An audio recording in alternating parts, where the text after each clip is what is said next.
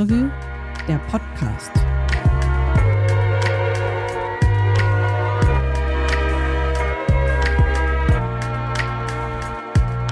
Ja, hallo und herzlich willkommen zum Stadtrevue Podcast Lockdown Edition. Diesmal hat es uns nämlich erwischt. Einige Mitglieder des Stadtrevue Kollektivs, die haben mittlerweile ihren ersten Corona-Test hinter sich. Und der Lockdown, der hat uns auch journalistisch ziemlich überrascht. Meine KollegInnen Anja Albert und Jan Lücke, die haben nämlich eine große Titelgeschichte darüber geschrieben, wie man in der Pandemie vielleicht doch ein wenig Karneval feiern kann. Und dann kam die Nachricht, Karneval, der fällt erstmal aus. Trotzdem. Es hilft ja alles nichts, wir müssen drüber reden, also habe ich mit den beiden gezoomt. Hallo Anja, hallo Jan. Hallo Christian. Hallo Christian. Hallo Jan. Ja, wir hatten uns eigentlich verabredet, ähm, weil wir über die Titelgeschichte der aktuellen Stadtrevue reden wollten. Da geht's ja darum, wie man den 11.11. .11. unter Corona-Bedingungen feiern kann. Wir nehmen das auf am 29.10., also am Donnerstag nach dem Mittwoch, an dem jetzt der zweite Lockdown in Anführungszeichen verkündet wurde. Und jetzt steht ja fest, der 11.11., .11., der fällt eigentlich komplett ins Wasser. Jetzt mal ganz blöd gefragt. Ihr habt ja doch ein paar Tage an dieser Titelgeschichte recherchiert. Jetzt ist die sozusagen zwischen Abgabe und der Stadtrevue, die heute ausgeliefert wird, obsolet geworden. Fühlt sich das nicht ein bisschen doof an?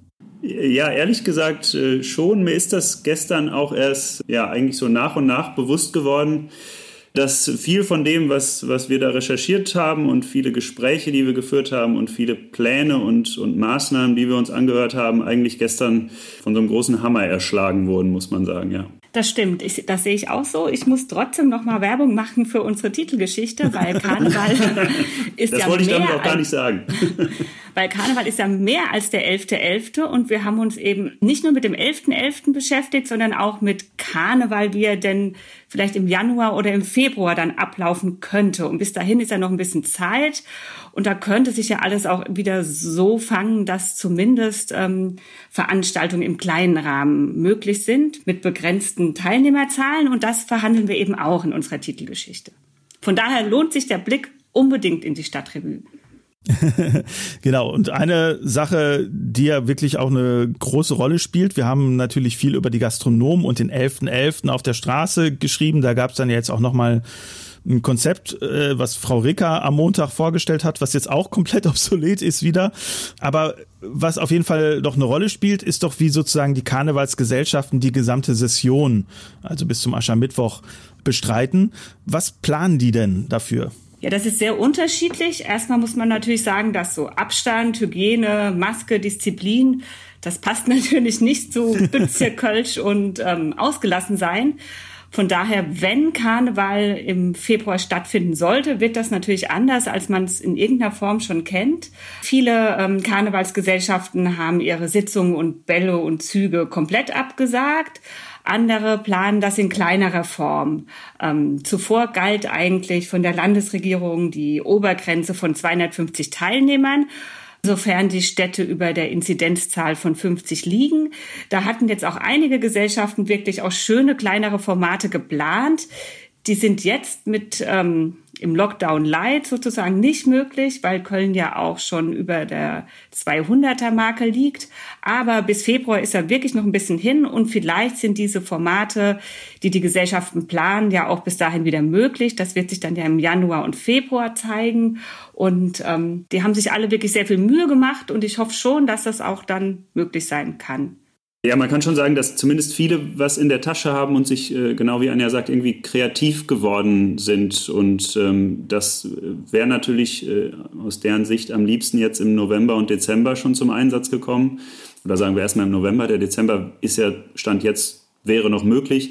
Aber viel von dem würde vielleicht auch Anfang des Jahres noch funktionieren. Äh, das heißt, ich glaube, in den, ähm, in den Gesellschaften gibt es schon noch Hoffnung, dass da was geht zum Jahresstart. Das ist natürlich auch das offizielle Ziel dieses kurzen Lockdowns, äh, also ein Lockdown, der temporär sehr stark wirken soll, damit dann die Infektionszahlen einmal stark gedrückt werden, um danach wieder möglichst viel Alltag auch äh, zu ermöglichen. Aber auch dann wird ja klar sein, ähm, Schunkeln wird diesmal kontaktlos sein und die Hände ähm, ja, auf den eigenen Knien und nicht auf dem Oberschenkel woanders. Jan und Anja, beide habt euch ja viel auch mit den ökonomischen Folgen des Karnevals ähm, beschäftigt. Zum Beispiel die Folgen für die Kostümgeschäfte, die wahrscheinlich sehr stark darunter leiden werden, dass es äh, weniger Straßenkarneval gibt. Jetzt besonders im Blick sind ja jetzt die Gastronomen, die jetzt im November wirklich komplett schließen müssten. Lass uns mal kurz rekapitulieren. Wenn ich das richtig verstehe, hatten die doch angekündigt, dass sie eh nicht so richtig aufhaben wollen, oder habe ich das falsch verstanden?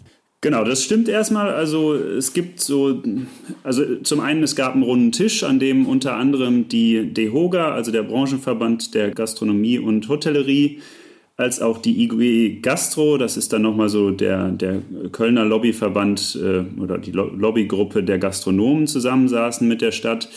Und man hatte sich eigentlich relativ frühzeitig darauf geeinigt, und das ging schon auch von den Gastronomen aus, ähm, darauf zu verzichten, am 11.11. .11. jetzt auf die große Pauke zu hauen ähm, und von sich aus gesagt, das können wir nicht machen, wir können keine Anreize schaffen, für Menschen zu feiern, wir können auch keine Anreize und wollen auch keine Anreize schaffen, für Menschen nach Köln zu kommen. Ähm, und ja, äh, von, von, von daher war es eigentlich schon, schon vor den Maßnahmen, die sowohl Frau Reker für den 11.11. .11. dann verkündet hat, als auch das, was dann ähm, gestern an, an jenem besagten Mittwoch nochmal kam, äh, war es eigentlich klar, dass am 11.11. .11. zumindest ähm, erstmal relativ wenig passiert von Seiten der Gastronomen, ja. Mhm.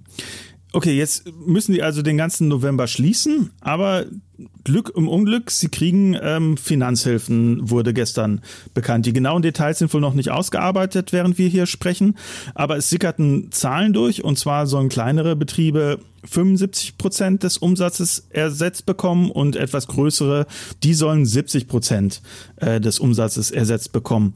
So, ich finde das eigentlich ganz interessant, denn der Vergleichsmonat dazu ist jetzt nicht zum Beispiel der Oktober 2020 oder der September 2020, sondern der November 2019, also der Vorjahresmonat. Interessant finde ich es deshalb, weil ich da jetzt mal eine These in den Raum hauen möchte. Ähm, der 11.11. .11. ist wichtig für die Gastronomie. Die nehmen dort sehr viel ein, sehr viel mehr als an anderen Tagen und erwirtschaften auch einen Großteil ihres Jahresumsatzes. Klar, später in der Session, äh, nach Weiberfastnacht auch noch, aber auch recht viel am 11.11. .11. Könnte es nicht sein, dass jetzt mit diesen Hilfen, wo der Umsatz des letzten Jahres zugrunde gelegt wird, die im Endeffekt sogar vielleicht finanziell besser dastehen, als wenn sie jetzt diesen abgespeckten 11.11. .11. in diesem Jahr hätten machen können. Ja, man muss vielleicht so ein bisschen den Rahmen setzen, dass es sich nicht so anhört, als würde es den Gastronomen irgendwie ähm, damit gut gehen, aber wenn, äh, wenn, man, wenn man sagt, es ist besser als das, was ihr sonst vielleicht hättet haben können, dann glaube ich, muss ich dir recht geben. Äh, man spricht ja so ein bisschen davon, dass Gastronomen ungefähr äh, im Mittel auf 60 Prozent ihres Umsatzes in diesem Jahr seit Corona fahren. Äh, damit eingerechnet ist noch ein ganz ordentlicher Sommer, wo in Köln ja auch dann viele Möglichkeiten für Gastronomen ähm, im Außerhausbereich geschaffen wurden. Konkret für den 11.11. .11. gibt es zwar ähm, keine Zahlen, aber die DEHOGA sagte mir, dass sie ähm, Zahlen vorliegen haben, dass äh, 30 Prozent des Umsatzes von Gastronomen, die Karneval betreiben, äh, in der Session gemacht werden. Äh, also 30 Prozent mehr Umsatz in der, in der Zeit, wo der Karneval und die Session läuft. Und das heißt schon, äh, wenn man jetzt diese Rechnung zugrunde legt, dass man 70 oder 75 Prozent ähm, Umsatz erstattet bekommt vom Vorjahr, dann ist das wahrscheinlich was, womit die Gastronomen besser leben können als mit einem sehr mageren November, äh, der auch selbst wenn nur der 11.11. .11. ausgefallen wäre und sie an allen anderen Tagen hätten öffnen können, ja trotzdem äh, ein sehr mauer Monat gewesen wäre. Also ist jetzt nicht so, äh, als wäre nur der 11.11. .11. das Problem gewesen. Und das haben auch eigentlich alle Gastronomen gesagt. Der Blick auf den 11.11., .11., ob wir da jetzt schließen oder nicht, das ist jetzt auch nicht mehr so entscheidend. Unser Jahr war so, äh, so mittelprächtig. Ähm, da macht der 11.11. .11. jetzt so viel auch nicht mehr aus, alleine als einziger Tag. Von daher, ja, vielleicht hast du recht und das ist ähm, keine schlechte Regelung in einem insgesamt aber ziemlich schlechten Jahr für die Gastronomie. Ich wollte auch nicht implizieren, dass die alle in Saus und Braus äh, leben.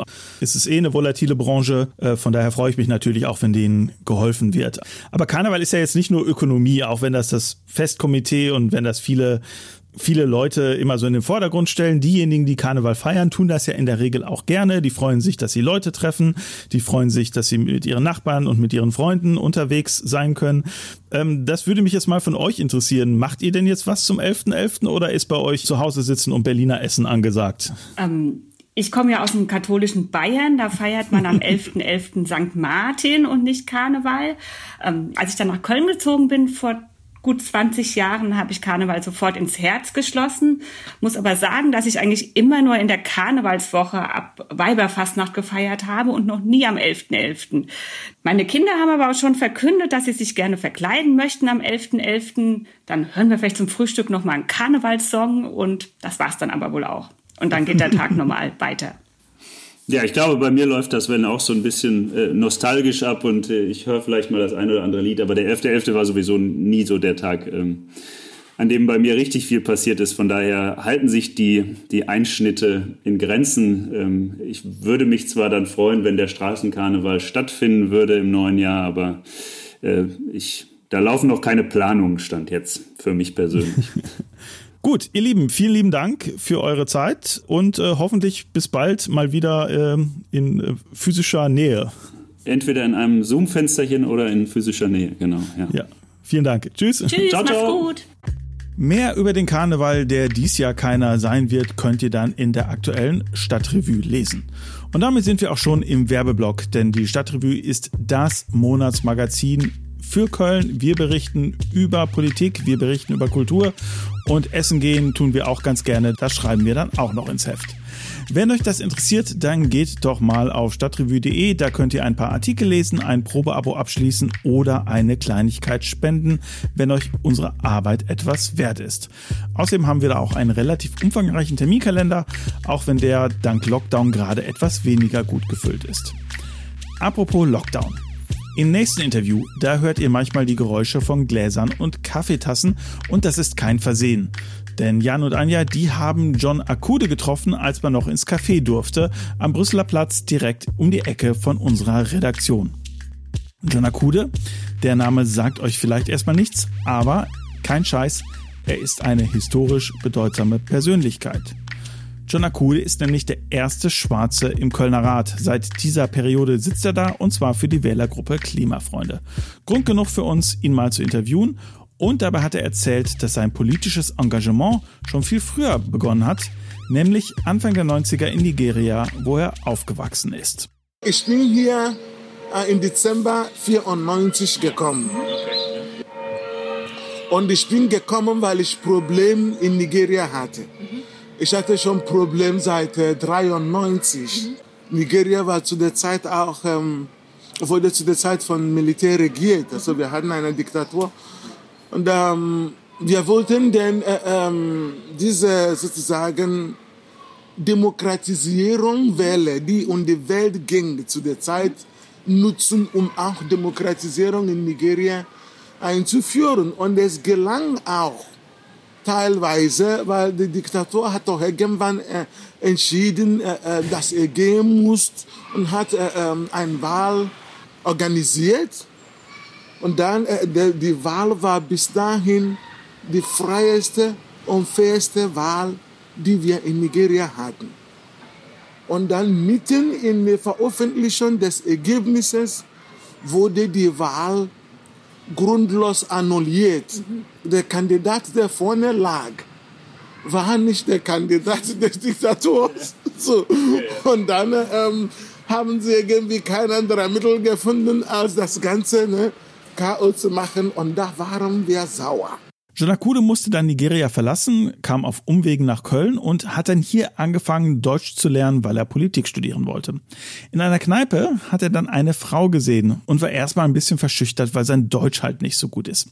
Aber das hat dann geklappt. Heute ist Janakude mit dieser Frau verheiratet und hat ein Kind und auch mit dem Studium ist alles gut gegangen. Akude hat seinen Doktor in Politikwissenschaft gemacht und war dann als Wissenschaftler und Politikberater im Entwicklungssektor tätig.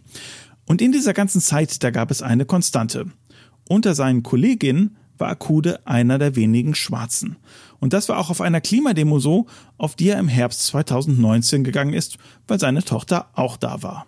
So bei diesen Demos äh, hat mich eine Frau eines Tages angesprochen. Also, ne, sie fing an zu sagen, sie fand es so toll, dass ein schwarzer Mann mitmacht und so. Und ja, ähm, sie hat sich immer gewundert, warum, wenn man auf der Straße geht, sieht man eine Menge Schwarzen in Köln, aber wenn es darum geht, für Klima zu demonstrieren, oder so sieht man kaum Schwarzen, obwohl Afrika der Kontinent ist, äh, der fast am meisten an Klimawandel leidet im Moment und so.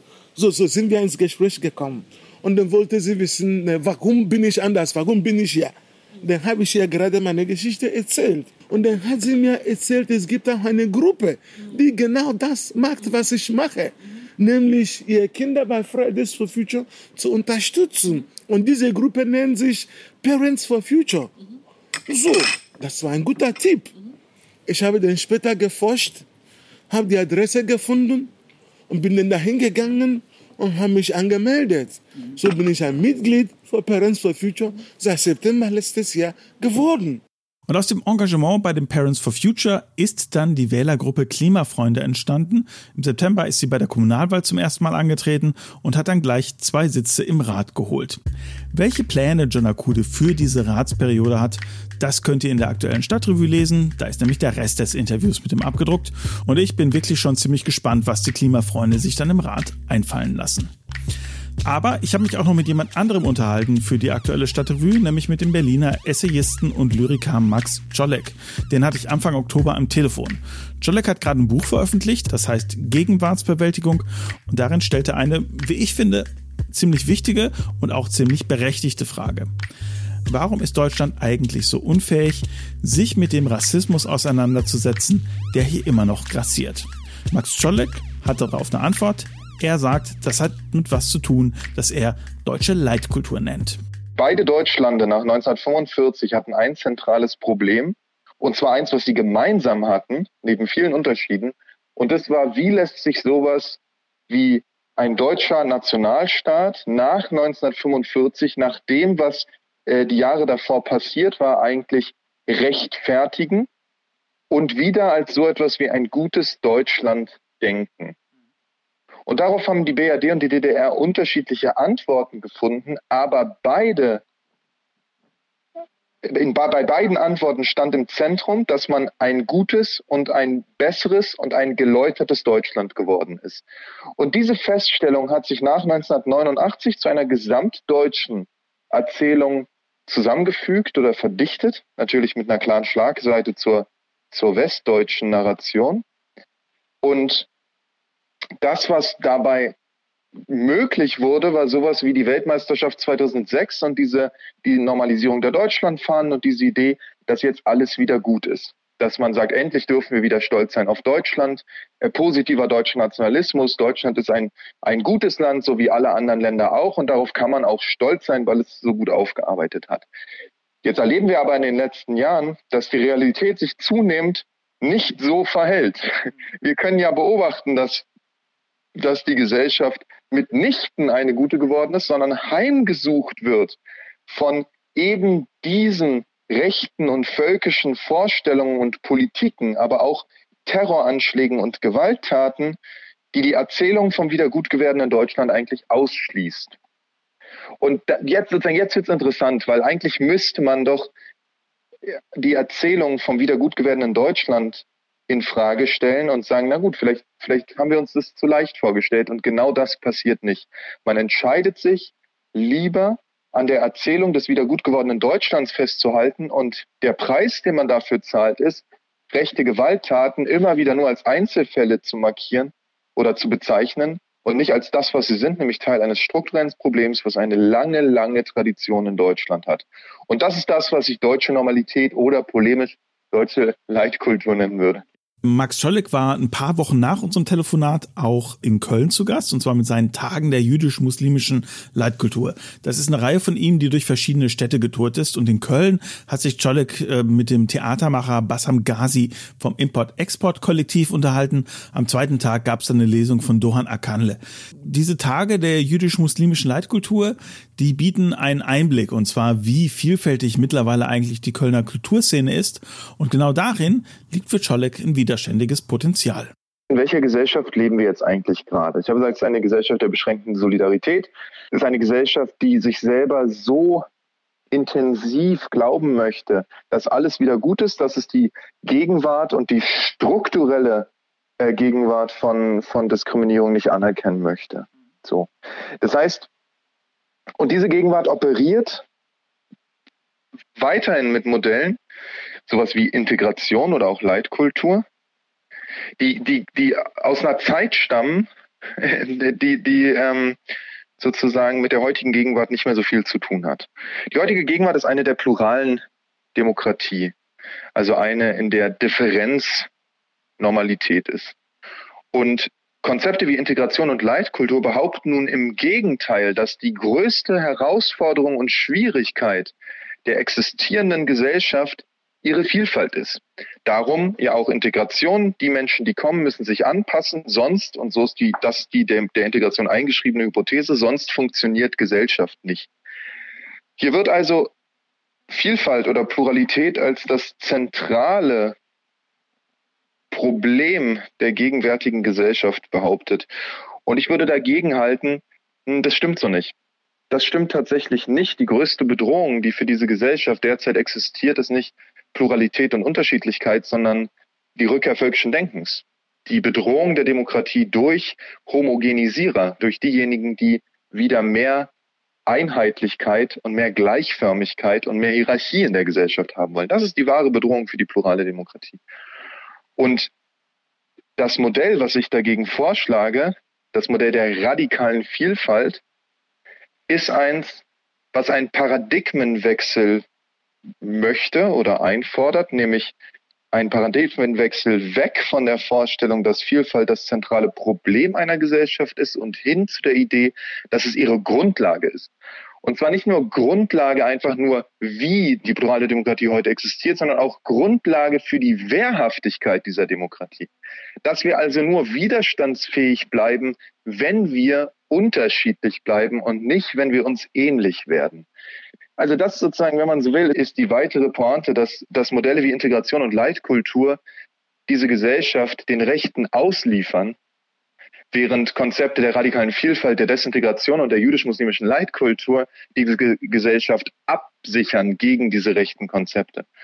So, und da würde ich sagen, die, die, und das ist die, vielleicht die zweite Dimension davon, ähm, sind künstlerische, kulturelle und zivilgesellschaftliche AkteurInnen, schon weit, also schon viel weiter als die Politik im Denken dieser gesellschaftlichen Realität. Und die politischen Konzepte, die sind es, die nicht hinterherkommen. Was das alles mit der Corona-Solidarität der Deutschen zu tun hat und was das auch für die Gedichte von Nelly Sachs bedeutet, das könnt ihr in dem langen Interview nachlesen, das wir für Max Czolek geführt haben. Das ist abgedruckt in der aktuellen Stadtrevue. Und mit diesem Lesetipp verabschiede ich mich dann auch. Bitte bleibt gesund. Wir hören uns nächsten Monat wieder. Tschö.